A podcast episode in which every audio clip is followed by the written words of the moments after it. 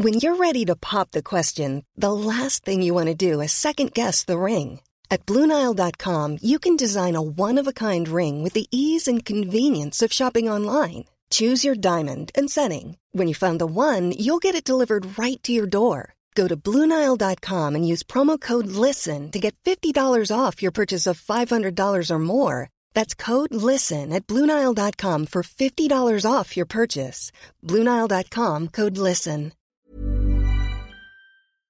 Serre, ouvre-moi, ou le chasseur me tuera. Lapin, lapin, on tripia. Me serrer la main, me serrer la main, me serrer la. Lui, c'est mon petit garçon. Il vous a probablement fait craquer avec sa petite chanson.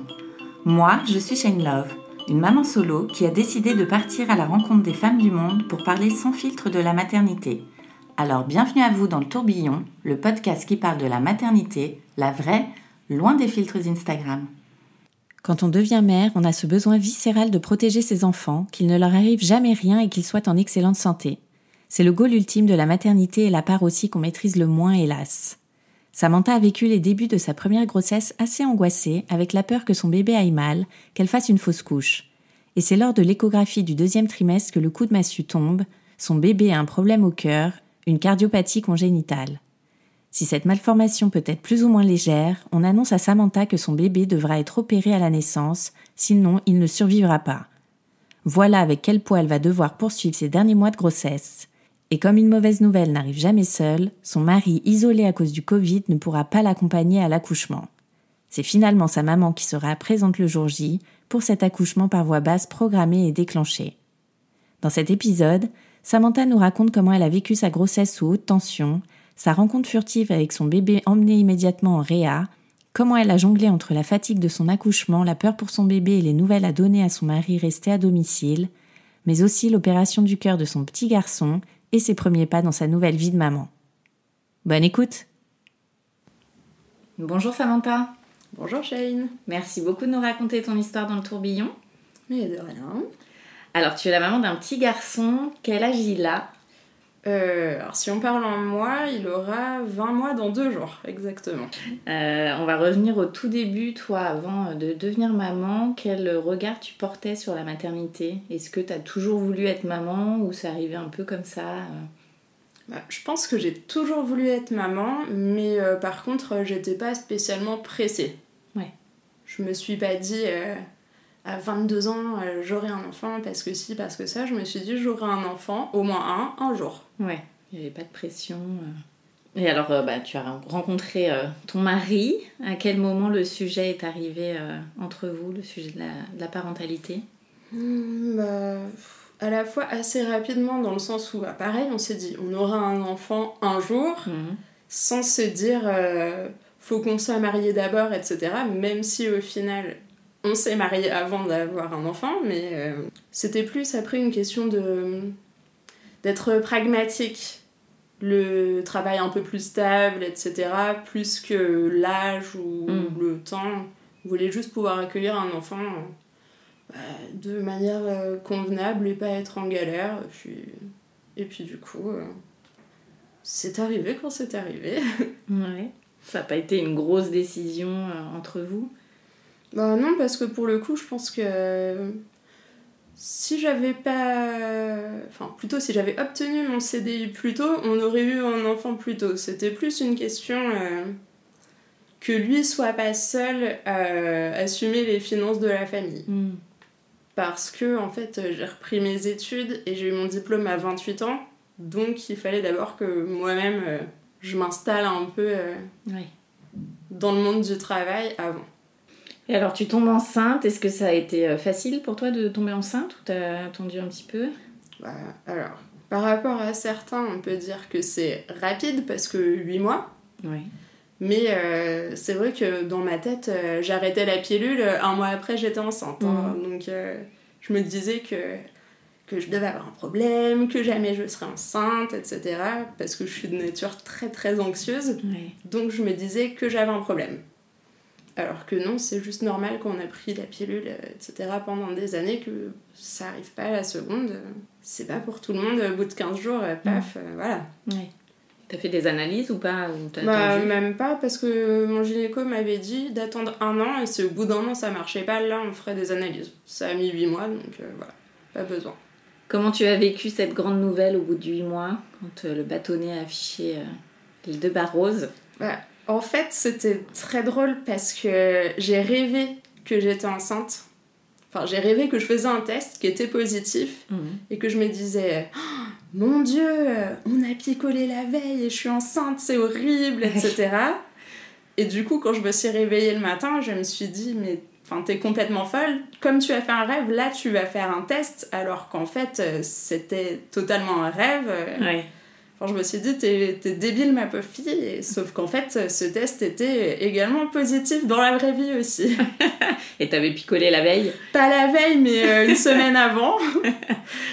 Donc euh, j'étais en panique aussi, Ouais. du coup, comme dans mon rêve. Un rêve prémonitoire euh, Ouais, c'est ça. C'est assez rigolo. Donc, euh, je sais pas si c'était une intuition ou quoi, mais Mhm. euh, ouais, c'était marrant.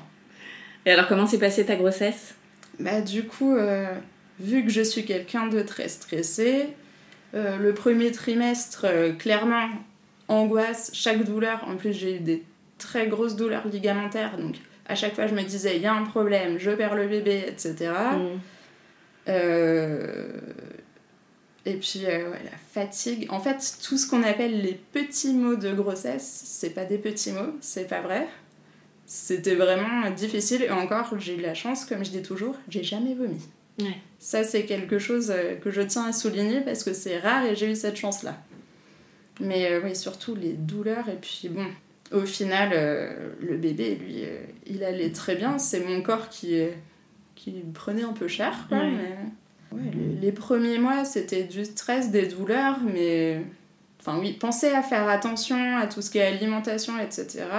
J'ai la chance, entre guillemets, d'être végétarienne, donc j'avais juste à faire attention au fromage que je mangeais. Mhm. Donc, pas trop de pression là-dessus. Évidemment, j'ai plus bu une goutte ni fumé une cigarette à la seconde où j'ai vu le test euh, positif, et puis voilà. Mais euh, oui, angoisse, euh, bah, beaucoup d'angoisse, mais au final, euh, j'avais peut-être pas tort. Mhm. Parce que donc, à la T2, bon, j'étais chez un sage-femme échographiste. Donc, lui, il n'est pas du tout spécialisé dans une pathologie ou quoi. Il, est... il me faisait mon échographie et puis c'est quelqu'un qui parle pas beaucoup. C'est quelqu'un voilà, qui, qui peut paraître un peu froid, mais bon, en tout cas, la suite nous aura prouvé que c'est quelqu'un qui est très très bon dans son domaine. Le jour de la T2, c'était le 6 décembre 2019, je m'en souviens très bien. Donc, c'était la découverte du sexe? Euh, oui, alors la confirmation du sexe. La confirmation Parce que nous avait déjà fait une estimation. Bon, je me méfiais de l'estimation Mhm. Parce que euh, je connais des gens, on, on leur a dit garçon, au final c'était une fille. Ouais. Donc euh, moi, si on me dit garçon, je, je me disais attendons. Donc il nous a confirmé que c'était un garçon. Mhm. Et ça, pour le coup, je le sentais vraiment euh, au fond de moi. Je savais que c'était un garçon. Donc quand il nous a dit oui, c'est bien un garçon, je- oui, je sais. Mhm. Euh, Je, je le sais depuis le mois de juillet quand j'ai découvert que j'étais enceinte, hein, vous Ouais. inquiétez pas pour ça. Mais par contre, oui, il a passé beaucoup de temps, et je voyais qu'il était concentré, beaucoup de temps, beaucoup de temps sur le cœur. Sauf que j'osais pas l'interrompre, surtout qu'il était concentré, mais bon, dans ma tête, euh, j'avais envie de le prendre, de le secouer et de lui dire qu'est-ce qu'il y a avec Ouais. le cœur, quoi. Ouais, tu sentais qu'il y avait quelque chose. Parce ouais. que c'est pas normal de passer autant de temps sur le cœur Mm. et pas sur les autres organes. Donc, t'entendais le cœur, euh, toi, qui Oui, battait oui, il y avait un flux, le cœur battait. Et donc, une fois qu'il a fini, là, on s'installe euh, à son bureau. Parce que j'étais avec mon mari, c'était l'époque avant Covid, donc oui. on pouvait y aller à deux. Mm. Et, euh, oui, et d'ailleurs, mon mari, il m'a accompagné à tout- tous mes rendez-vous sage-femme, toutes mes échographies, etc. Il a été hyper présent. Mhm. Et pas que parce que j'avais pas le permis, c'est parce qu'il avait envie d'être impliqué aussi. Euh, et donc, pour en revenir à cette T2, là, en fait, euh, il nous dit qu'il n'arrive pas à voir les, des petits vaisseaux au niveau du cœur, les veines pulmonaires. Je suis pas médecin, je sais pas trop ce que ça veut dire. Il nous dit c'est ça peut arriver parce que à ce stade-là de la grossesse, c'est tout petit. Donc, on fera une écho de contrôle dans trois semaines. Euh, quelques temps après, j'ai eu un rendez-vous avec ma sage-femme. Ma sage-femme qui nous confirme qu'effectivement, c'est petit à ce stade-là, donc euh, on verra l'écho de contrôle. Comment tu le vis ça, toi cette, euh, bah, Sur le coup, en fait, euh, je reste digne, entre guillemets, mais j'ai tellement pleuré dans la voiture après parce que, parce que je me suis dit c'est fini, quoi. Ah oui. Enfin, tout ce dont j'angoissais depuis le test positif, Hmm. Toutes mes pires angoisses étaient en train d'arriver, clairement, parce que je me suis dit, bah, mon bébé, il va mourir, il a un truc, je le sais. Mais bon, comme il y avait quand même le côté rassurant et euh, de, du sage-femme échographiste et de ma sage-femme qui disait, bon, c'est encore trop petit à ce stade-là, on verra euh, à l'écho de contrôle. L'écho de contrôle, c'était le 2 janvier. Donc euh, déjà que j'étais enceinte, que j'avais mal partout, si j'avais écouté ma sage-femme, euh, le 28 novembre, euh, elle m'arrêtait. Mhm. Moi, je voulais poursuivre. J'avais des projets à terminer et que, Ouais. avant mon congé maternité, et je les avais entamés, il fallait que je les finisse. Donc, euh, j'ai bossé en plus euh, entre Noël et le jour de l'an. Ok. Et donc, le 2 janvier, après le travail, euh, on y va. Et là, pareil, c'est long et il me fait mal. Mais pendant une semaine, j'avais mal au ventre comme si on, on m'avait euh, on m'avait tapé, mais parce qu'en fait, le bébé montrait son dos alors qu'on essayait de regarder son cœur. Mhm. Donc c'était super compliqué de pouvoir voir en détail le cœur alors que c'était oui. ça qui était problématique. Donc c'est quoi Il t'appuyait très fort Il appuyait le- très fort et euh, moi pour le coup j'étais tellement angoissée que je l'ai laissé faire. Euh, il m'avait dit n'hésitez pas euh, évidemment à dire si je vous fais mal. Moi j'ai rien dit parce que. Tu voulais savoir. voilà j'étais en mode euh, faites votre boulot, euh, moi on s'en fiche, je veux juste savoir comment va le bébé quoi. Faut qu'on voit ce qu'a son cœur. Donc encore une fois ça dure très longtemps, peut-être une heure et demie si je dis pas de bêtises. Et euh, depuis ce jour-là, je, je me dis très clairement que c'est pas grave quand je vais voir euh, un médecin si j'attends, parce qu'il y a peut-être des gens comme moi qui ont un problème, que la personne a pris son temps pour faire le diagnostic, pour lui expliquer les choses, etc. Donc hmm. je râle pas quand j'attends, même Mm. si ça me saoule parce que bah, j'ai une vie et que s'il y a du retard, euh, ça engendre des trucs. euh, Ouais. Parce que je sais que quelqu'un a peut-être un truc grave et que la personne prend le temps pour elle. Et donc nous, il nous réunit à son bureau, mon mari et moi. Et là, il nous explique qu'il y a toute une... euh, Enfin, qu'il y a plusieurs anomalies en fait au niveau du cœur du bébé. Donc déjà, il arrive toujours pas à avoir euh, les vaisseaux pulmonaires.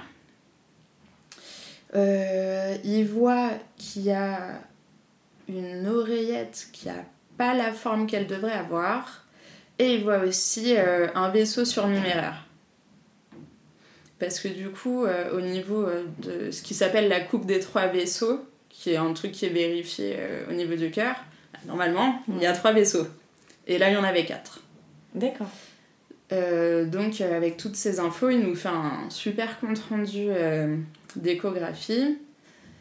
Et il nous dit bon, en gros, on a deux choix c'est ou attendre de voir le prochain contrôle à la maternité dans laquelle j'étais inscrite à côté de chez moi, qui serait bah, du coup avec un obstétricien, qui peut-être lui-même nous enverrait voir une cardio, enfin un ou une cardiopédiatre, ou alors de prendre directement rendez-vous avec une cardiopédiatre en l'occurrence.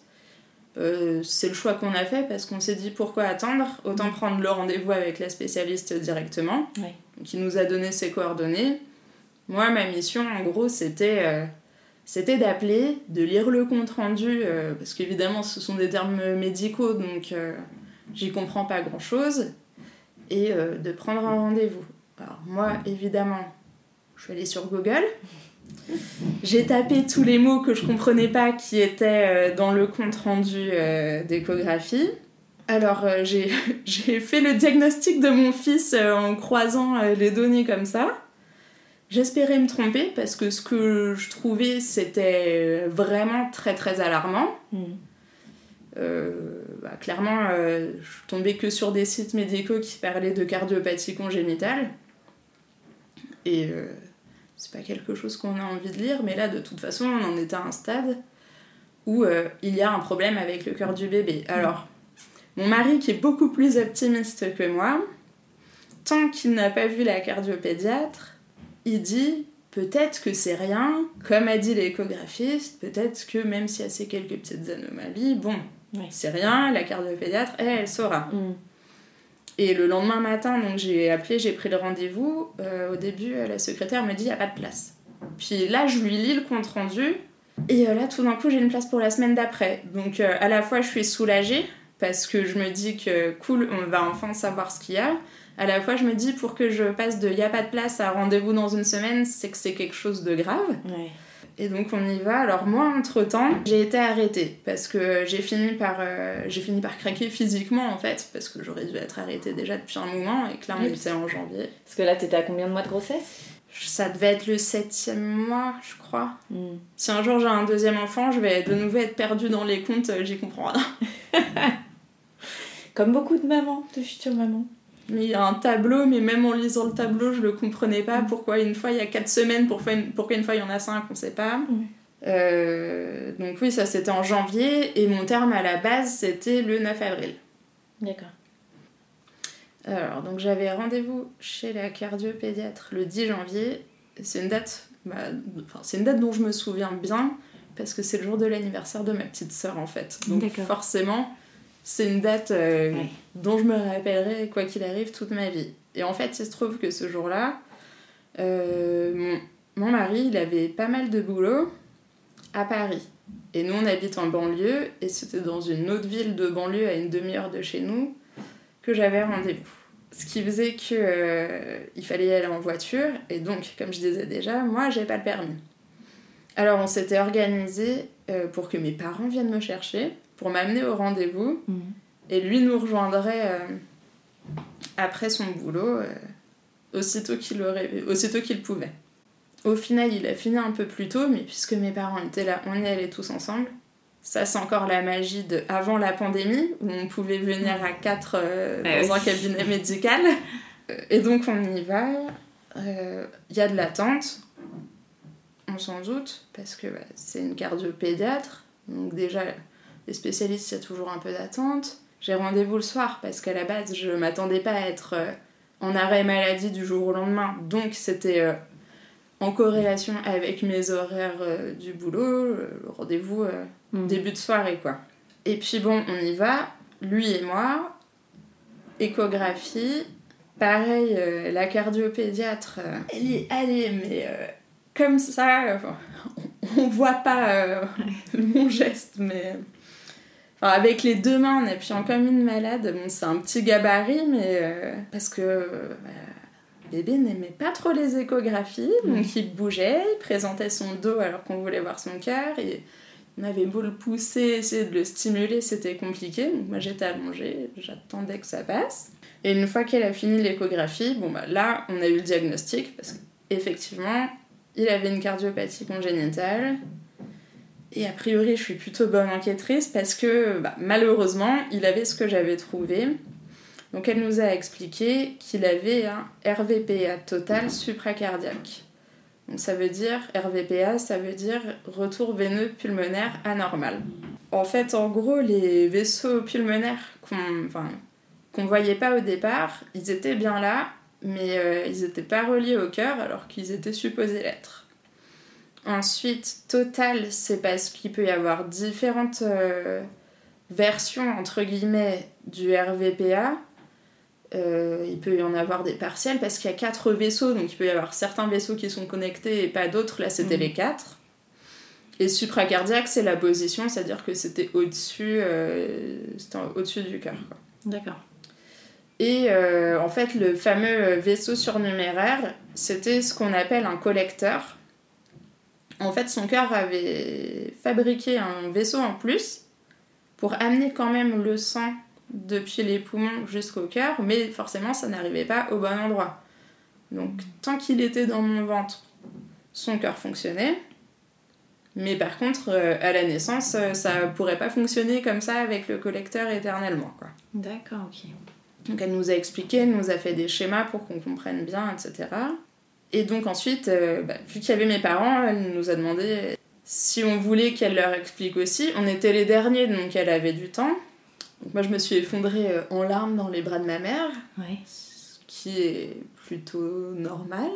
Parce que là, la, la médecin vous dit euh, Ouais, En fait, que c'est euh, dangereux. En que- fait, en gros, ce qu'elle nous a expliqué, c'est que s'il est pas opéré à la naissance, bah, il va mourir, en fait, tout Ah, simplement. d'accord, ok. C'est que c'est une opération. euh, Alors, c'est une malformation cardiaque qui est rare, mais qui s'opère bien. Donc, ça, c'est le côté cool. Il avait aussi également une petite CIA. C'est une communication euh, intra-auriculaire, mais ça, en fait, euh, il y a pas mal de bébés qui naissent avec. euh, ça peut même se résorber tout seul, mais voilà, de toute façon, euh, quitte à ouvrir.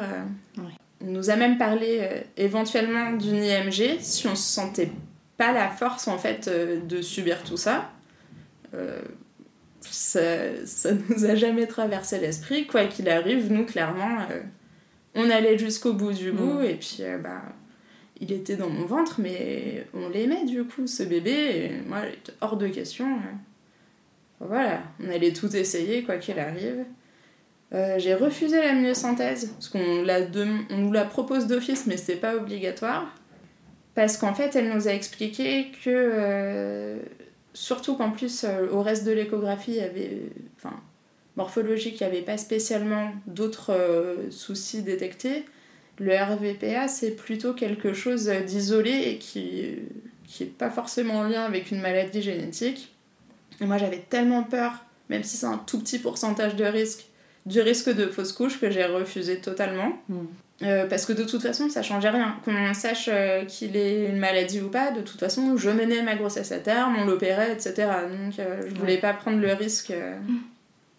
Et alors, comment tu vis cette fin de grossesse avec tout- tout- toutes ces informations Ah bah c'était horrible. Je m'en suis rendu compte après, mais en fait j'ai commencé une dépression à partir de ce moment-là, clairement. ouais. Surtout que comme j'étais en arrêt maladie, bah, je restais enfermée chez moi. Parfois je pleurais, parfois j'allais bien. J'ai mangé beaucoup de chocolat. Mm. C'est- C'est-à-dire que j'avais presque pas pris de poids et là, allongée, à pleurer, à manger euh, du chocolat, euh, bah, j'ai pris 18 kilos au total. Mais oui, sur le coup, je, je pensais que j'étais juste angoissée parce que là, j'allais devant l'inconnu total. On a eu euh, deux rendez-vous à Necker parce que du coup, j'avais le choix en fait, euh, soit entre Necker où du coup j'accouche et on opère le bébé au même endroit, ou un autre hôpital où du coup j'aurais été séparée euh, carrément, euh, la maternité et l'hôpital euh, pour le service cardio n'étaient pas dans le même bâtiment quoi. Mhm. Donc c'était deux hôpitaux différents bien qu'en face. Donc moi j'ai choisi Necker. Et effectivement c'est bien pratique parce que on est vraiment dans le même... Et on t'a proposé un suivi psychologique au moment où on t'a annoncé euh, Bah, tout ça alors, pour la suite de ta grossesse? Hmm, J'en ai pas le souvenir, sachant que à ce moment-là, je voyais une psy, mais que j'ai arrêté de voir parce que elle-même a eu des soucis de santé, elle ne pouvait plus voir euh, ses patients. Ouais. Donc je me suis retrouvée un peu toute seule, et clairement, j'avais pas la force de, de chercher quelqu'un d'autre ou quoi. Mhm. Puis j'avais l'impression que ça allait entre guillemets et que le plus dur étant à venir, que bon bah là en gros j'attends. Ouais. Et donc euh, à Necker, on nous a refait une T2 pour qu'ils aient leurs propres mesures, etc. Refait une écho cardio-fétale qui a confirmé le diagnostic et qu'il n'y avait pas autre chose. Alors j'ai été hospitalisée deux jours, c'était une journée avec plein de rendez-vous en gros. On a rencontré euh, du coup le chef du service de cardiologie pédiatrique de Necker, qui est quelqu'un de très gentil, de très compréhensif, de très pédagogue. On a pu lui poser toutes nos questions parce que bah, j'avais des questions un peu bêtes, mais est-ce qu'après il pourrait aller en crèche? Euh, Combien de temps il sera hospitalisé? Mhm. Euh, Aussi j'avais des questions par rapport à l'allaitement parce que je voulais allaiter, mais je savais pas si c'était possible Mm. pour un bébé hospitalisé, surtout que bah, l'allaitement euh, c'est c'est supposé être euh, la chose la plus naturelle au monde. Moi, j'ai pas démarré mon allaitement de manière naturelle, du coup, mais bon, bref, il m'a expliqué que c'était possible, qu'on prêterait un tirelet, que la crèche, il fallait juste pas leur dire que l'enfant avait été opéré euh, avant de s'inscrire parce que on sait jamais, il pourrait prendre peur et refuser, alors que normalement, une fois opéré, son cœur est réparé pour Ouais. une malformation comme ça. Ah oui, ils t'ont dit ça carrément. Ah, mais, euh, ah oui, bah, il nous a dit euh, en gros, euh, mentez quand vous remplissez votre dossier quoi. Bah, c'est bon à savoir pour ceux à qui on dit pas ça. Bah, Après, euh, c'est une cardiopathie qui est bien spécifique parce que ça demande des contrôles, mais ça demande pas une autre opération si tout s'est bien passé, ça demande pas de soins spécifiques, de traitement ou quoi. Mm. Donc euh, Oui, une fois que c'est réglé, c'est réglé quoi en gros. voilà, c'est ça. Si tout se passe bien, normalement c'est bon. Ensuite, euh, on a eu un autre rendez-vous qui était en février. Donc ils m'ont fait ma T3 comme à n'importe qui, à nouveau euh, une écho cardio-fétale. Et puis surtout, euh, on m'a donné la date du déclenchement. Parce qu'en fait, euh, il fallait déclencher parce que le collecteur, tant qu'il était dans mon ventre, ça allait. Mais le collecteur, en fait, pouvait, pouvait se bloquer. Au moment de l'accouchement? Euh, même dans le ventre, Ah oui, mais sauf que même, enfin, si c'était bloqué dans le ventre, ça gênait pas parce que Oui. tant qu'il était dans mon ventre, il respirait pas, Mm. donc euh, c'était pas très très grave. Mais ça pouvait se bloquer à tout moment, donc il fallait déclencher pour qu'il y ait une équipe qui soit prête à l'opérer en urgence au cas où. Et ensuite, euh, en gros, selon si le collecteur a été bloqué ou pas, euh, c'était maximum au un mois du bébé que, euh, que l'opération aurait lieu. Ah oui, d'accord, donc c'est pas forcément juste à la naissance, euh, enfin dès la naissance du bébé. On Ça- le prend pas et on va pas l'opérer dans la foulée. Bah, ça dépend. Ouais. Parce que ça aurait pu Ça arriver, aurait pu être ça. mais aussi on aurait pu avoir la possibilité de le ramener à la maison le premier mois. Ah oui, d'accord. Euh, bah, j'ai eu ni l'un ni l'autre, hein, comme ça au moins c'est réglé. Et du coup, on m'avait expliqué aussi que euh, quand il naîtrait, j'allais le voir euh, une seconde et demie, qu'il faudrait que mon mari soit au taquet pour les photos, parce qu'après, on l'emmènerait pour euh, se faire examiner, justement pour savoir si son cœur euh, va bien ou pas. Mm. Ensuite, euh, bah, ensuite, en gros, j'ai attendu. Il y a eu l'annonce du confinement. Moi, ça me changeait pas grand chose vu que j'étais déjà enfermée chez moi. Ce qui m'angoissait plutôt, c'était qu'on commençait à entendre des histoires comme quoi les compagnons, on va dire la personne qui accompagne, parce que c'est pas forcément euh, le mari ou quoi au caisse, étaient plus autorisés, ou alors autorisés juste au moment de la poussée, ou ceci ou cela. Donc, euh, il y avait ce stress qui montait parce que j'allais affronter une épreuve et j'avais pas envie de le faire toute seule. Oui, oui, bien sûr.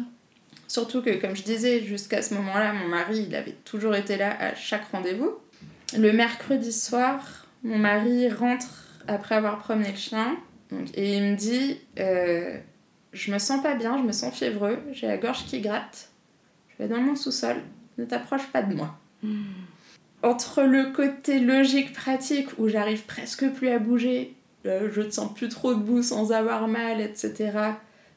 La semaine prochaine, du coup, mon déclenchement était programmé au 24 mars. Euh, et puis la peur du virus mortel qu'on connaît pas encore, euh, voilà. Euh, Le, le ciel m'est tombé sur la tête. Ah. Euh, on a eu la chance qu'il a un rendez-vous chez le médecin dès le lendemain. Mais à l'époque, on ne testait pas les gens sauf les cas très très graves. Donc il a toujours été considéré comme suspecté Covid. Mais bon, vu les symptômes, sachant qu'on l'a eu tous les deux, euh, enfin du coup il l'aura eu deux fois, mais euh, qu'on l'a eu tous les deux l'année d'après, il l'avait vraiment, c'est juste qu'il n'a pas de test euh, pour Mm. confirmer. Donc euh, voilà, oui, j'ai fini ma grossesse avec mon mari dans son sous-sol, qui monte avec un masque, on désinfectait toutes les poignées, il fallait pas qu'il s'approche de moi. Et euh, moi, enfin, j'étais même plus capable d'enlever mes bas de contention ou même mon pantalon toute sale et euh, je me faisais un marathon à chaque fois que j'enfilais une chaussette parce que j'avais plus personne pour m'aider. Ah là là, la Et, euh, et puis du coup, on a quand même appelé le lundi, bah, du coup, à Necker pour savoir s'il pouvait venir ou pas. Et on nous a dit, bah, non, Ouais, c'est mort quoi. Et donc, quelque chose que j'ai appris après, c'est que, enfin, moi en gros, je me suis résignée à y aller toute seule, parce Ouais. que pas le choix. Mm.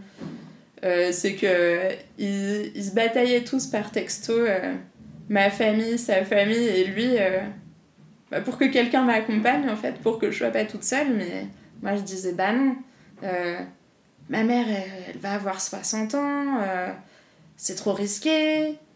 Euh, mon père, désolé pour lui, mais euh, ce sera pas le meilleur soutien moral s'il m'accompagne.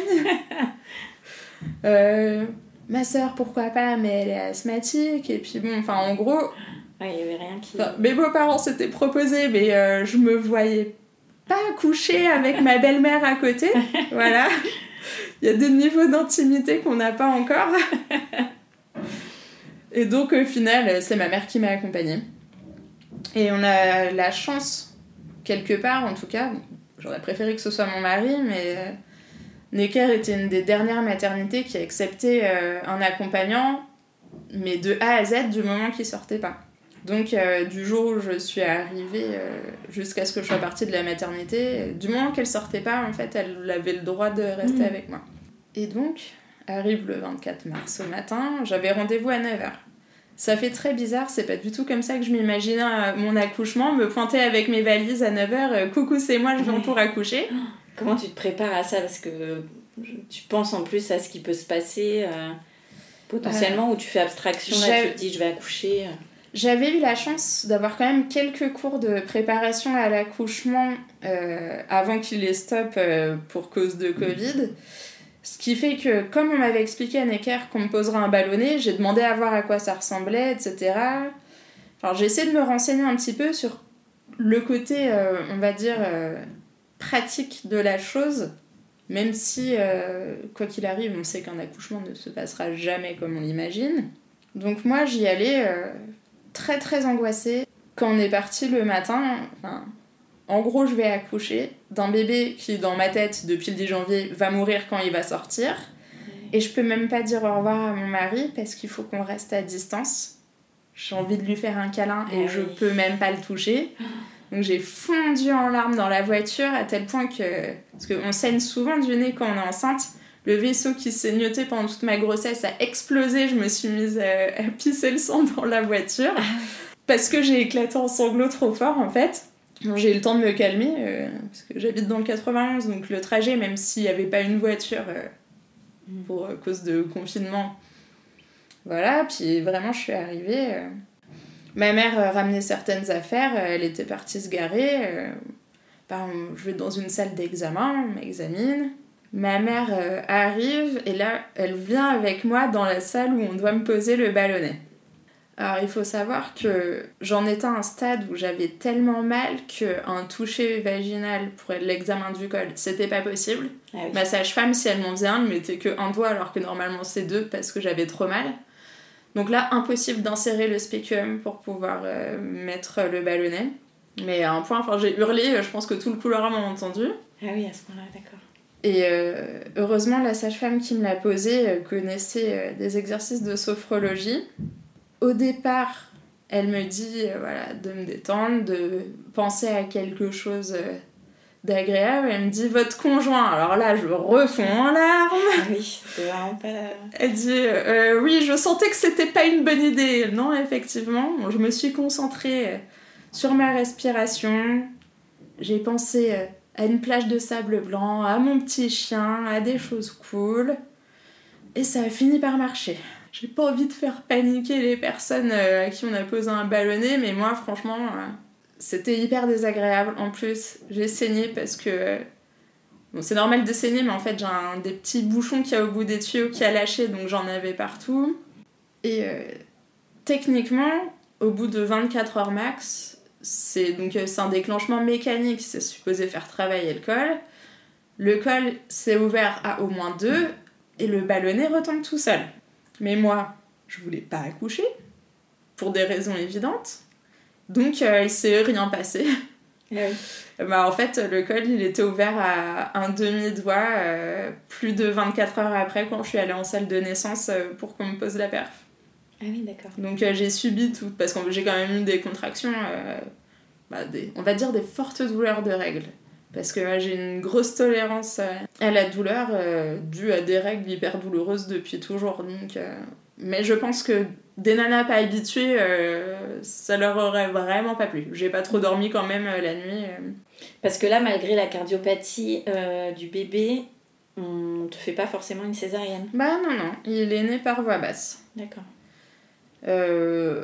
Et euh, pour le coup, euh, parce qu'on a revu euh, notre cardiopédiatre avant que j'aille à Necker, elle a dit pour une cardiopathie comme ça, j'aurais même laissé les choses se faire naturellement. Ah oui. Mais bon, le protocole à Necker, c'est de déclencher, donc j'avais mon rendez-vous, j'y suis allée. Et ça a été super long parce que du coup, donc, le matin, vers 11h, on m'a posé le ballonnet. Vers 16h le lendemain, on m'a posé euh, la perfusion d'ocytocine. Et mon fils, il est né le surlendemain. Il est né le 26 mars.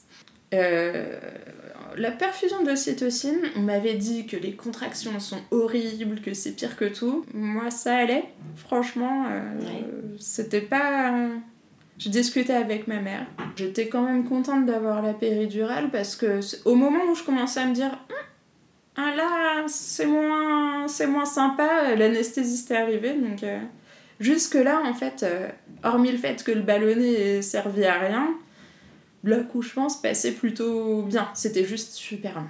Et puis euh, moi j'étais morte d'angoisse parce que j'avais toujours ça dans ma tête. euh, bah, mon bébé en fait il est vivant, il sera vivant que dans mon ventre et dès qu'il naîtra en fait il mourra. Et là, tu pensais, euh, t'y pensais pendant l'accouchement? Un peu, en fait, t'es un peu dans le feu de l'action. Donc c'était, on va dire que c'était plutôt une pensée sourde que, que quelque chose auquel je pensais vraiment euh, en continu comme ça. euh. Ouais. Parce que j'avais des choses plus pratiques à penser. Et puis il y a des moments rigolos comme quand... on- En fait, jusqu'à ce qu'on me demande de pousser, c'était rigolo mon accouchement. Enfin, je me rappelle, on m'a percé la poche des os, mais comme j'avais déjà euh, la péridurale, je sentais juste une espèce de vague de chaleur quand ça se vidait à chaque contraction. Parce que la péridurale était vraiment géniale. Je dois être une des rares personnes à pas m'en plaindre. C'était exactement comme je voulais. J'avais pas mal, je sentais tout, je pouvais bouger mes jambes si je voulais, et c'était moi qui la dosais. Et justement, j'ai commis l'erreur en fait. euh, donc on m'avait dit dans une heure, quand on reviendra, il faudra pousser. Ça a duré un peu plus longtemps qu'une heure l'attente. Et en plus, il y a eu des petites complications. Au monitoring, le petit cœur du bébé commençait à fatiguer et à plus trop supporter les contractions. Sachant que c'est un cœur qui est déjà problématique, on m'a dit en gros, si ça refait ça une fois, ce sera césarienne d'urgence. On m'a placé une sonde urinaire comme ça s'était fait euh, pour la césarienne d'urgence, qui n'a donc jamais eu lieu. Et donc au final, j'ai commencé à pousser et il devait être euh, 1h20, un truc comme ça. Enfin, en gros, il était trop descendu, la césarienne c'était plus possible, quoi qu'il arrive, il allait falloir que je pousse. Ah oui, d'accord. Et sauf que j'ai vraiment, mais vraiment du mal. Alors, est-ce que c'est parce que j'ai commis l'erreur d'envoyer une petite dose un peu avant qu'ils arrivent pour que je pousse et que du Mhm. coup ça m'a un peu empêché de pousser Ah ou quoi, je sais pas. euh, quoi qu'il en soit, il est sorti. Ils l'ont sorti à la ventouse. Ah oui, d'accord. C'est que au départ, c'était- il n'y avait pas grand monde. La sage-femme, je me souviens pas très bien, surtout que je fermais les yeux parce qu'il y a quand même une lumière, etc. Et j'essaie de me mettre dans ma bulle. Le rôle de ma mère, c'était juste de me tenir la nuque parce que je me redressais un peu quand je poussais. Et je fermais les yeux. Et je poussais quand il fallait pousser et je la tenais. En fait, elle avait mis un drap autour d'elle et je devais tirer sur le drap quand je poussais. Et donc, à chaque fois que je sentais qu'il fallait pousser, je la tirais et je poussais en même temps. Et sauf que. bah, pourtant, il avait pas une très grosse tête, mais ça passait pas, donc il a fallu une ventouse. Et là, malgré la péridurale, euh, le fameux cercle de feu, euh, ah, je l'ai senti. Ah, c'était... C'est le seul moment d'ailleurs où j'ai eu mal, j'ai dit euh, quelque chose comme j'ai mal, j'ai mal, j'ai mal, et après, plop, il est sorti. Donc effectivement, on me l'a posé sur moi à deux secondes et demie. Ma mère elle était au taquet, j'étais en mode photo, photo. Donc elle a réussi à prendre trois photos. Et puis bon, après, je m'inquiète, mais sans plus dans le sens où. Là, tu l'as entendu pleurer. Bah non, non mais en fait, je sais pas comment ça doit être un bébé quand ça sort. Ah oui. Surtout qu'il est resté deux secondes sur moi, donc euh, j'ai même pas eu le temps de me rendre compte qu'il était tout bleu et tout flasque. Et comme on devait me l'enlever de toute manière, bah moi je suis pas plus inquiète que ça dans le sens où je me dis de toute façon on m'avait prévenu, j'attends. Je commence à attendre un peu longtemps. Et en fait il y a une sage-femme qui vient me voir et qui m'explique qu'en fait il respirait pas euh, quand il est né et que en fait là il est en réa néonate parce qu'ils ont dû l'intuber. mais qui va bien, que son cœur va bien, donc il va pas être opéré tout de suite. Donc c'est un mix euh, bonne nouvelle, Ouais. mauvaise nouvelle, euh, bon voilà. Mm. Euh, bon, j'ai- en fait, je pense que je suis tellement fatiguée à ce moment-là, parce qu'il est né euh, le 26 mars à 2h09. Moi, je suis là depuis 9h du mat euh, le 24, donc euh, T'as plus les yeux en face des trous, quoi. c'est ça. En plus, j'ai fait une chute de tension, j'étais à 6, on m'a fait une perfusion de je ne sais plus quel médicament, donc moi j'étais dans les vapes totales, je comprenais pas très bien ce qui se passait en fait. Et j'ai attendu très très longtemps. Je pense que c'est parce qu'il fallait attendre que je sois requinquée pour que je puisse regagner ma chambre. Parce que du coup, j'avais une chambre moi depuis le 24 mars, euh, vu que Oui, t'es resté à l'hôpital. voilà, c'est ça. Bah, en fait, on peut rentrer chez soi, mais sauf que vu que j'habite à une heure de Necker en voiture en plus, il trouvait que c'était mieux que j'ai une chambre directement. Ce qui est assez logique. Et donc, euh, donc il est né à 2h09, et euh, quand je vois mes premières photos de lui, c'était à 7h, donc c'est quand même passé 5 heures entre le moment où il est né et le moment où j'ai pu le voir pour la première fois. Ah oui, d'accord. Et encore, euh, c'est parce que cette sage-femme-là euh, était sympa et que quand elle m'a prise sur mon fauteuil pour me ramener à ma chambre, elle a dit bon, on va faire un petit détour parce que du coup, c'est. Moi j'étais au quatrième étage et lui au cinquième étage. Et je suis allée le voir, moi j'étais pas encore capable de me lever, hein, mais. Je l'ai pris en photo, je pouvais pas. Enfin, je pouvais pas le toucher, etc. Il était intubé encore à ce moment-là. Je, je me rappelle pas de tout parce que j'étais vraiment. J'étais KO, mais je pense que c'est normal. Et, euh, c'était compliqué d'avoir des nouvelles euh, tout au long de l'hospitalisation. hein. C'était euh, bah, déjà pour moi, c'est je reviens dans 5 minutes et je revois plus jamais la sage-femme qui m'a dit qu'elle revenait dans 5 minutes. Pour lui, euh, bah attendez, je reviens avec des nouvelles, euh, on vient deux heures après. Enfin, c'est un peu, euh, un peu compliqué. Toi, t'es dans quel état d'esprit à ce moment-là? Bah, en fait, c'est hyper compliqué parce que j'essaie aussi de me faire le relais auprès de mon mari qui est tout seul à la maison. Eh oui, c'est vrai que. Donc euh, j'essaie un peu de lui raconter ce qui s'est passé, surtout que j'ai essayé de lui téléphoner au moment de l'accouchement, mais de l'entendre à côté, euh, essayer de me réconforter, mais il est pas là, etc. En fait, j'ai dit à ma mère de raccrocher, enfin bref, c'était compliqué de réussir à lui communiquer les choses. En même temps, j'essayais de me reposer. De toute façon, je pouvais rien faire de plus. Puis euh, je l'ai pas trop revu. Après, bonne nouvelle, il a Jules, parce que du coup, j'ai même pas dit son prénom encore, mais c'est Jules. il a, il a enlevé, enfin, il a enlevé son respirateur tout seul. Donc, euh, il a eu un petit peu d'aide encore, mais quand je suis allée le revoir le lendemain, euh, bon, il avait juste euh, des petites euh, lunettes, le petit tuyau là, donc on m'a dit même parce qu'il il pleurait un peu, on m'a dit il a même pas perdu sa voix alors qu'il devrait avoir la voix éraillée, il était tout rose et tout dodu. Enfin, c'est-à-dire qu'il aurait pas eu sa cardiopathie congénitale, euh, on aurait dit un bébé, on aurait dit un bébé normal, surtout qu'il avait encore le torse euh, sans aucune marque. Mais euh, j'ai la psy par contre de la maternité qui est venue me voir euh, ce, ce jour-là. Et clairement, moi, enfin voilà, mon fils était né la veille et je lui ai dit, ça pourrait être un bébé random, ça me ferait pareil. Ouais. Parce que, bah, voilà, en fait, on l'a sorti, on l'a enlevé, euh, je vais voir un bébé dans une couveuse. euh, justement, comme il a une malformation cardiaque assez rare, je sais qu'on l'a pas échangé avec un autre et que c'est le mien, mais enfin, j'avais pas, pas de ressenti particulier. Le vendredi, j'ai aussi rendez-vous avec l'anesthésiste. Parce que en fait, ils se sont dit qu'ils allaient l'opérer euh, samedi après ou peut-être lundi. Et donc, euh, l'anesthésiste m'explique comment ça va se passer. Euh, Mais on te dit à ce moment-là que il est hors de danger, que. Bah pour, pour le côté respiratoire, etc., ça c'était fini. On m'a dit que ça arrivait à plein de bébés, ça avait aucun rapport avec sa cardiopathie. Mais par contre, ils ont décidé d'opérer son cœur plus tôt que ce que j'imaginais. Mais euh, quand je vois l'anesthésiste, elle m'explique un peu tout. Bon, encore une fois, euh, bah, toujours, euh, même s'ils essaient de simplifier euh, les termes médicaux, etc., on comprend pas très bien. Moi, je viens d'accoucher, je suis fatiguée j'ai décidé d'allaiter, donc euh, moi je dois faire sonner mon réveil pour stimuler ma, ma montée de lait avec un tire-lait. J'y arrive pas la nuit parce que je suis encore trop fatiguée, donc je coupe mon réveil et je me dis tant pis.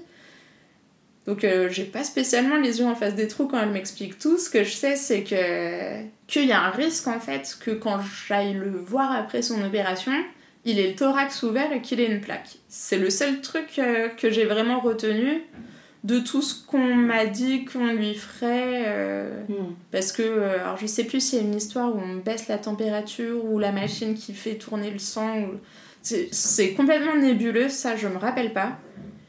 Mais par contre, un truc qui m'a frappé, c'est que euh, bah, peut-être que la prochaine fois que je vois mon fils, il aura le thorax ouvert et une plaque. Ok, bon, euh, vous verrez euh, le chirurgien demain matin. Et le samedi matin, une sage-femme me réveille. On peut dire en trombe, alors il devait être 8 heures, mais bon, j'ai un peu le contre-coup de tout ce que j'ai vécu, donc je dors en fait. Et il faut, les, faut monter les papiers en, en néonate. Pourquoi? Quel papier? Bonjour. Euh, bah en fait il va se faire opérer là, donc il faut les papiers. J'avais des papiers de consentement à remplir Ouais. que j'avais dû envoyer. En plus, on avait dû faire un micmac de mail vu que mon mari n'était pas là pour que lui il signe aussi euh, ses consentements. Et moi, en plus, je les avais pas remplis, comme je pensais qu'il serait opéré que le samedi après, que je verrais le chirurgien, etc.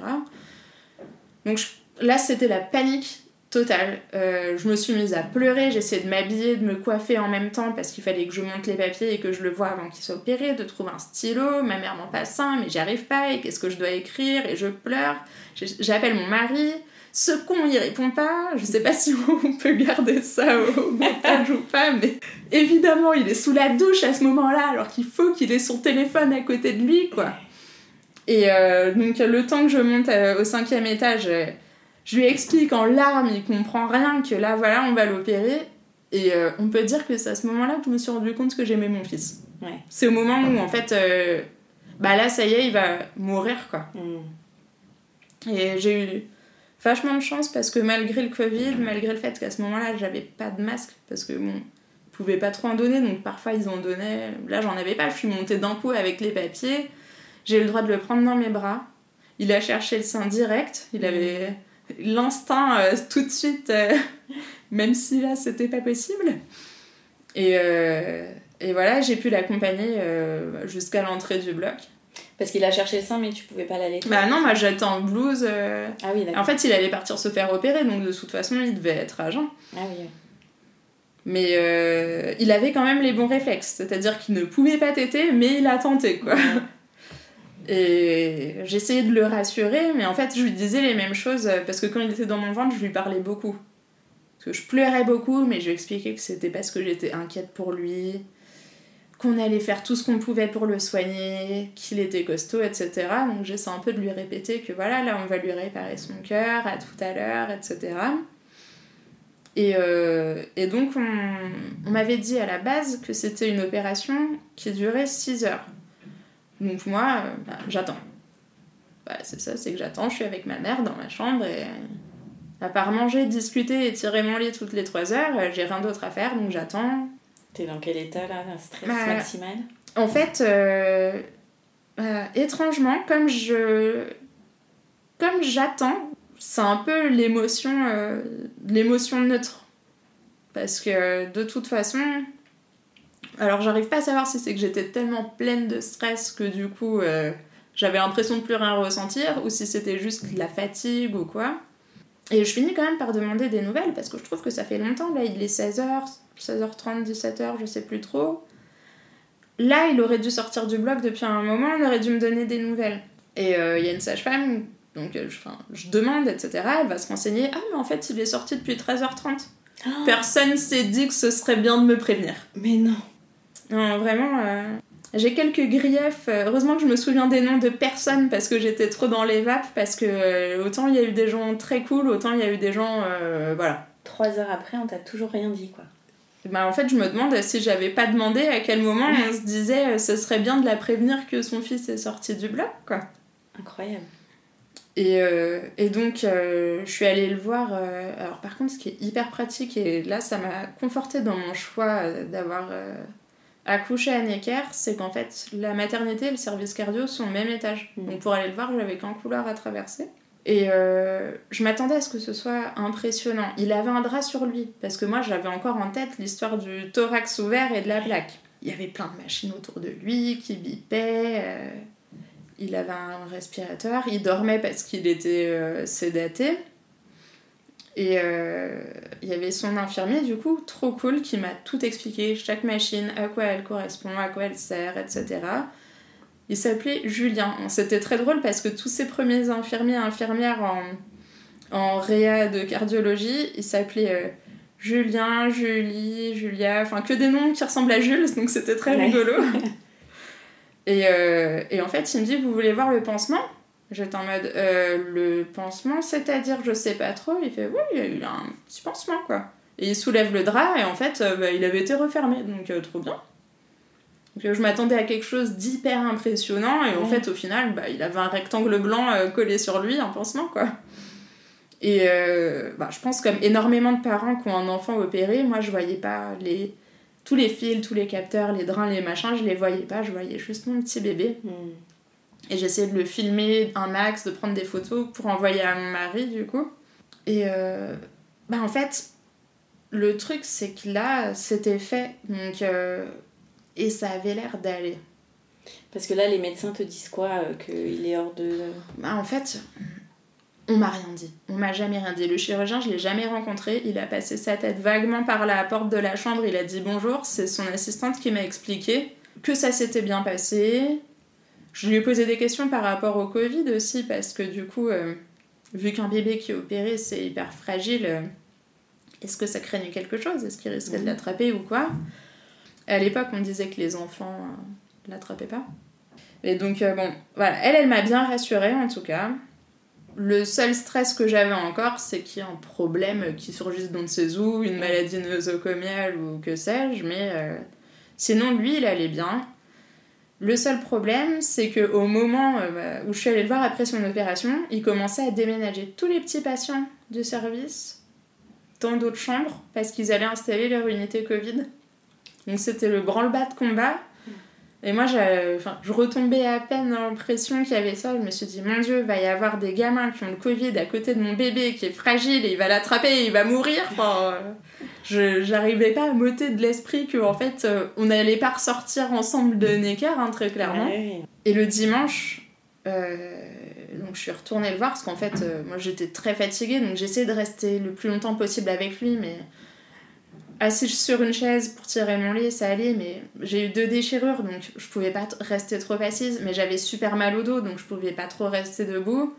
C'est un truc que j'ai beaucoup culpabilisé de pas être restée beaucoup avec lui quand je pouvais, mais en même temps, euh, physiquement, j'étais pas capable. Euh, d'un accouchement, hein, c'est pas rien. et euh, il y avait que les parents qui avaient le droit de visite, mais euh, il y avait que moi du coup qui pouvait venir comme son père avait le Covid. Et, et dans un monde idéal, moi je me serais reposée pendant qu'il passait la journée avec son père. Ouais. Et du coup, euh, la psy de la maternité m'avait dit qu'elle voulait pas que, que je sorte avant le lundi. Donc après les trois jours. Elle voulait que je reste un peu plus longtemps. Elle m'avait dit qu'elle leur dirait de pas me faire sortir, euh, parce que c'était le dimanche du coup. Mhm. Elle m'avait dit je suis pas là le week-end, mais je vous dis à lundi. Sauf que moi le dimanche, bah, je vais bien, c'est-à-dire que les coutures au niveau euh, des deux déchirures, ça va bien, l'utérus euh, s'est remis en place, j'ai pas de saignement suspect, enfin en gros physiquement, je suis apte à rentrer chez moi, alors que psychologiquement pas du tout. C'est que j'ai l'air d'aller bien, mais en fait euh, non, pas- vraiment pas. Et, et sauf que j'ai dû partir, et euh, donc avant de partir, je fais, je fais mes valises, etc. Je passe tout à ma mère et euh, je vais en, en réa voir Jules.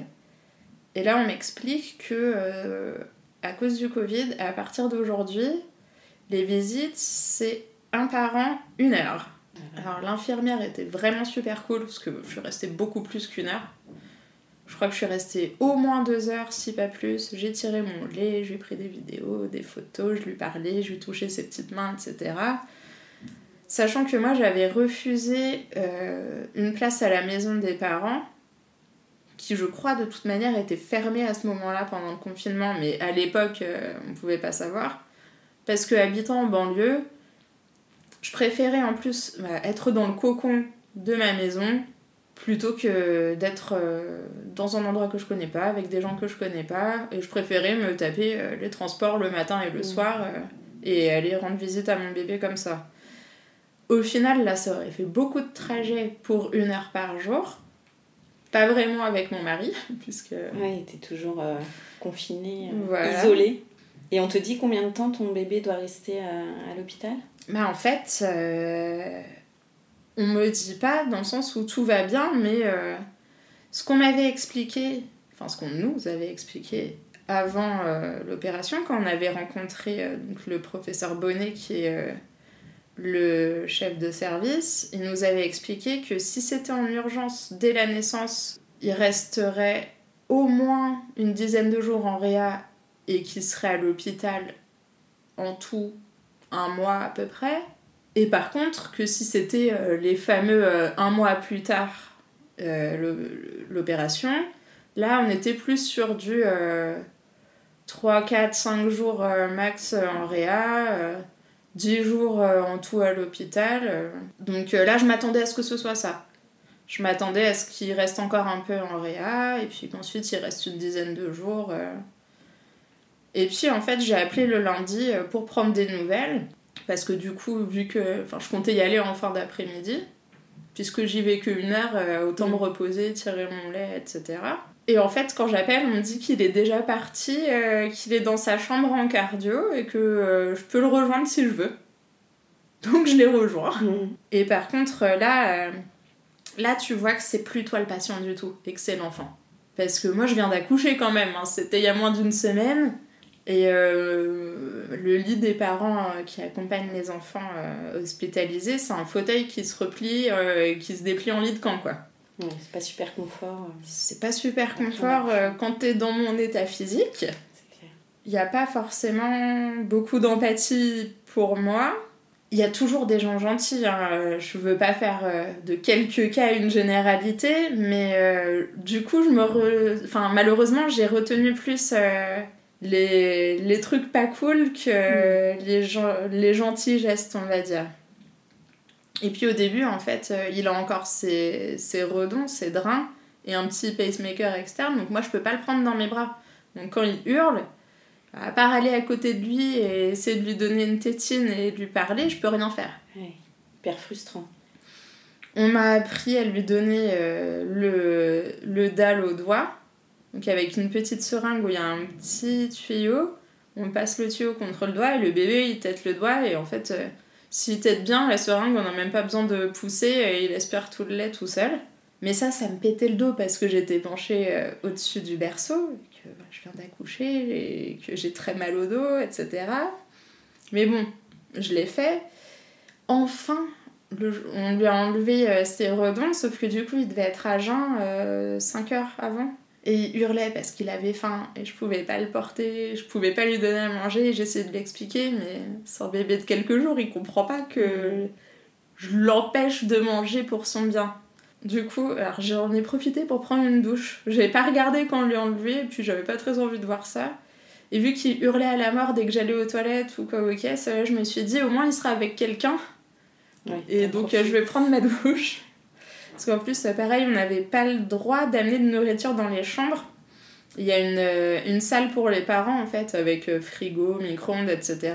Donc je devais le laisser en fait euh, pour aller manger. Et dans le chaos psychologique dans lequel j'étais, j'osais pas, j'osais même pas prévenir une infirmière pour dire je, vais le laisser, je vais manger. Donc je m'engloutissais mon truc rapidos et je retournais. Après, ce qui était vraiment génial, c'est quand j'ai pu le mettre au sein. Enfin, alléluia, j'ai pu le prendre dans mes bras. Pour moi, c'est. Du coup, je l'avais déjà eu deux fois dans mes bras, mais pour moi, c'est la vraie fois Ouais. où je l'ai eu dans mes bras.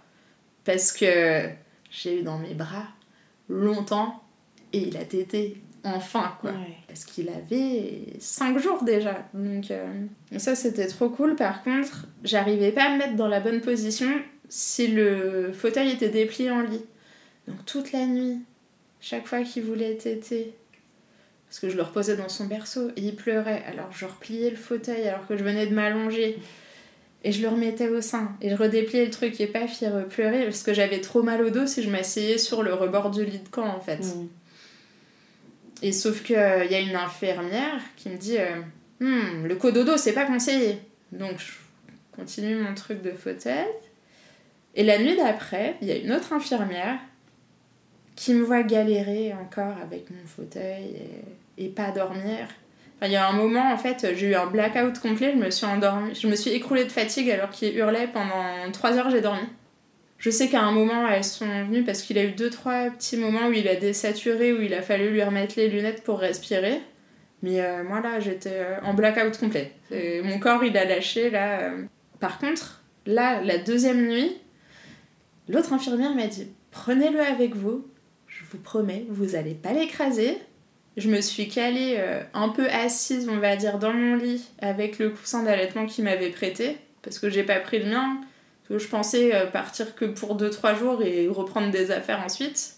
Euh, ouais, je l'ai pas écrasé. Et en fait, euh, jusqu'à ces 7 mois et demi, il a dormi avec moi. Ouais. Parce que là, à ce moment-là, ton mari, il en est où, lui, de son Covid? Ah bah lui, il est toujours euh, considéré... En fait, à l'époque, on m'a expliqué que si pendant 5 jours, il n'a plus de symptômes, c'est bon, il est plus considéré comme contagieux. Mais, donc au moment où je rentrais de la maternité, Là, il me dit, parce qu'en fait, ça faisait donc 5 jours qu'il n'avait plus de symptômes, là, il me dit, euh, par contre, euh, je suis de nouveau malade. Ce qui fait qu'en fait, moi, quand je suis rentrée, euh, bah, on s'est vu de loin, il est resté dans son sous-sol et moi dans le reste de la maison. Ah, mais non. Et donc, en fait, il était toujours considéré comme contagieux quand moi, je suis partie à l'hôpital rejoindre Jules, ce qui fait qu'il avait même pas le droit de nous rendre visite. Donc, c'est une maternité que j'ai démarrée seule, en fait. Mm. Et euh, pendant très longtemps, en fait, ça a été un peu euh, Jules et moi contre le monde entier, et même contre mon mari, en fait, parce que euh, tout le monde était notre ennemi, parce qu'on était tous les deux dans la galère à Necker depuis le départ. Jules et moi, et personne d'autre. Mm. Et par contre, contrairement même au délai le plus court qu'on nous avait donné, 5 jours post-op, on pouvait partir.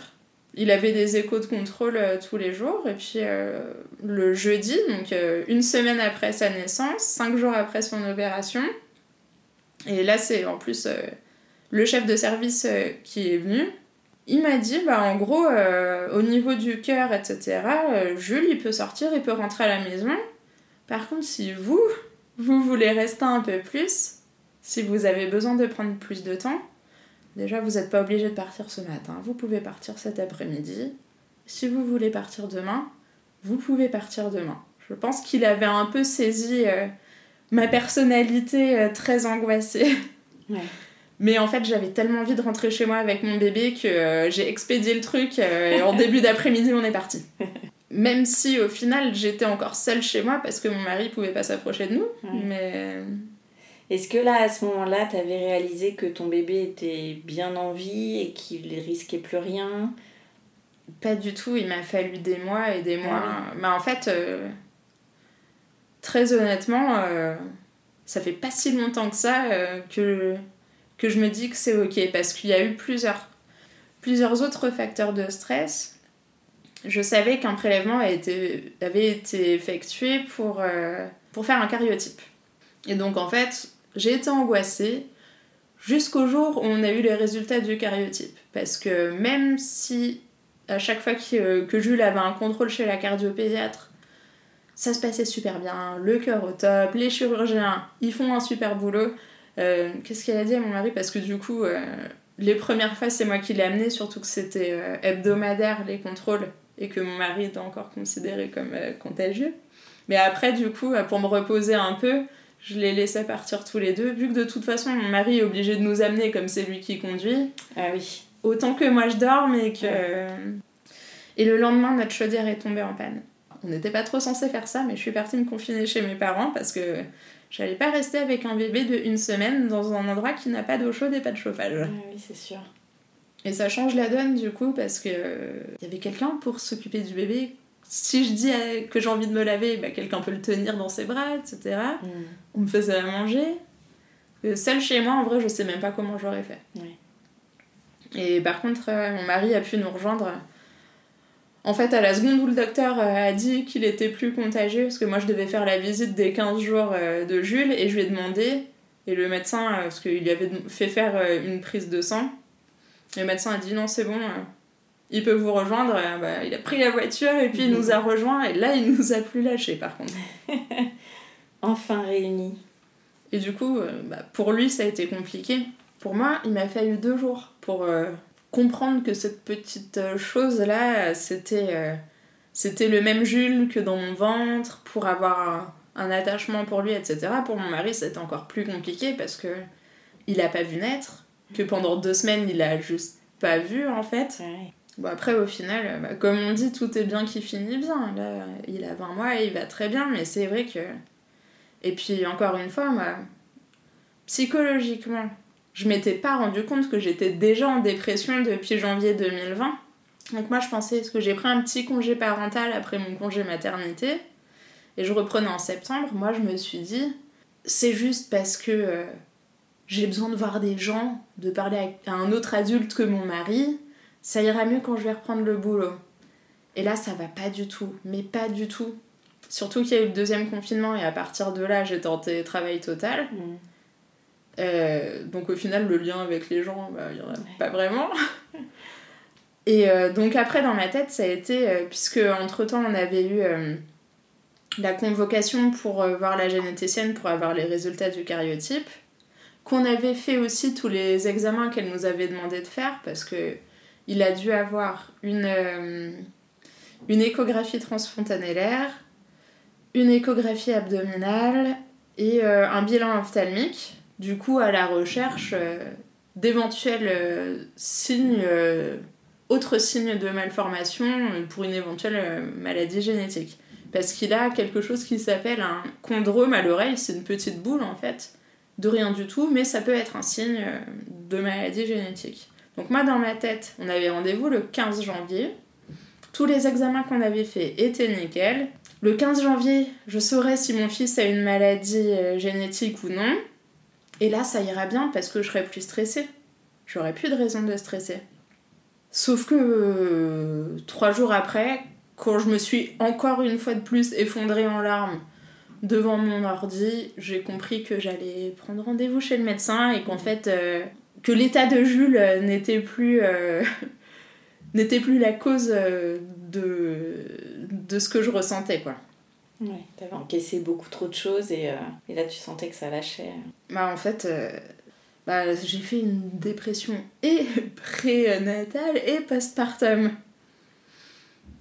Et donc euh, j'ai eu la chance, mais en fait euh, clairement la secrétaire euh, de mon médecin traitant, je lui ai dit je pense que je fais une dépression postpartum, je veux un rendez-vous rapidement s'il vous plaît. J'étais mm. assez assez cash, j'aurais dû demander de l'aide bien avant, mais comme dans ma tête j'avais cette deadline de me dire déjà il avait eu un contrôle chez la cardiopédiatre en décembre aussi Jules, donc j'avais un peu cette deadline quand il y aura tel rendez-vous, tel truc, j'irai mieux parce que je serai plus angoissée, etc. Alors que j'étais bien trop profondément enfoncée dans la dépression pour aller bien, tout mmh. court, en fait.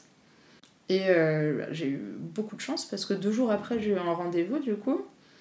Alors, arrêt maladie du jour au lendemain, c'est ma spécialité, ça, de dire à mon chef, euh, j'ai rendez-vous chez le médecin, et puis euh, de sortir de chez le docteur et de lui dire, bon, bah, je reviens pas pendant un mois. Mmh.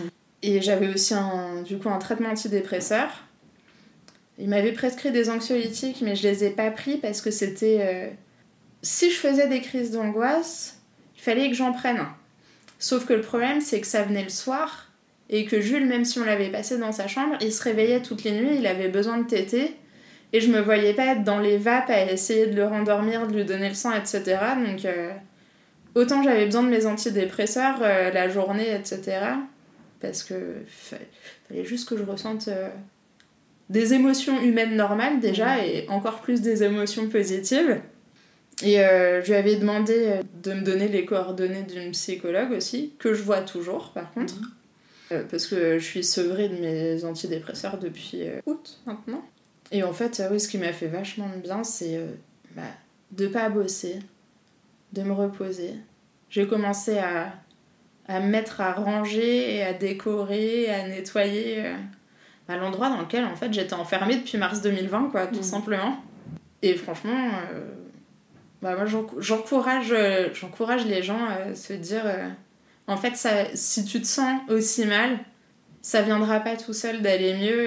c'est super dur. Enfin, j'avais pas envie hein, de, de m'avouer que, que ça allait vraiment pas et Mm. que. Et euh, par contre, euh, faut pas hésiter aussi. euh, c'est pas parce qu'on a un arrêt maladie que bébé il doit être à la maison. Moi, il allait à la crèche. hein. Ah, donc t'as eu une place en crèche? Oui, mais en fait, euh, il était déjà accepté. Et quand, quand on l'a inscrit, j'ai expliqué qu'il fallait pas. euh, Enfin, qu'il fallait pas prendre peur en voyant qu'il avait une cicatrice sur la poitrine parce qu'il avait eu une opération, mais qu'il n'avait rien, qu'il n'avait pas de soucis de santé. Donc euh, on m'a dit ah ok, voilà. Ah oui. Bah, finalement, t'as expliqué quand même. Bah, j'ai préféré parce que j'avais peur que le jour où on lui change la couche pour la première fois, on lui soulève le body et waouh, il, y a un- une- il a une énorme cicatrice sur la poitrine. euh, J'ai préféré être honnête, mais euh, c'était facile d'être honnête quand on peut dire à la personne il n'y a pas de traitement, il n'y a rien. euh, c'est un bébé lambda juste avec une grosse cicatrice. Quoi. Mhm. Et d'ailleurs, c'est un bébé lambda parce qu'il se comporte exactement comme un bébé de 20 mois. Il a marché super tôt en plus. Ouais. euh. Oui, donc derrière, il n'y a aucune séquelle euh, motrice ou. Ah non, non, que ce soit. il a. Bon, comme certains bébés de son âge, euh, il a pas forcément hyper développé la parole encore. Oui, enfin, c'est comme Mais euh, bon, il dit quand même quelques trucs. Mais par contre, la motricité, euh, il est plutôt précoce. euh, Enfin, il était parce que maintenant il est plus grand, mais il était plutôt précoce au niveau de la motricité. Mm. Donc, euh, Et alors, euh, la suite pour, euh, pour Jules, c'est quoi? C'est des examens de temps en temps ou c'est complètement. euh, bah, du coup, pour l'instant, il a un, contr- un contrôle annuel. mhm. Parce qu'en fait, les contrôles ont été espacés la première année petit à petit.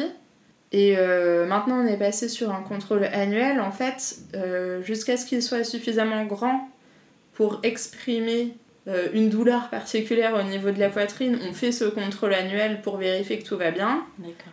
Après, les contrôles seront espacés. Par contre, il en aura toute sa vie. D'accord, ok. Il a un traitement à prendre ou... Rien du tout. C'est vraiment un bébé normal.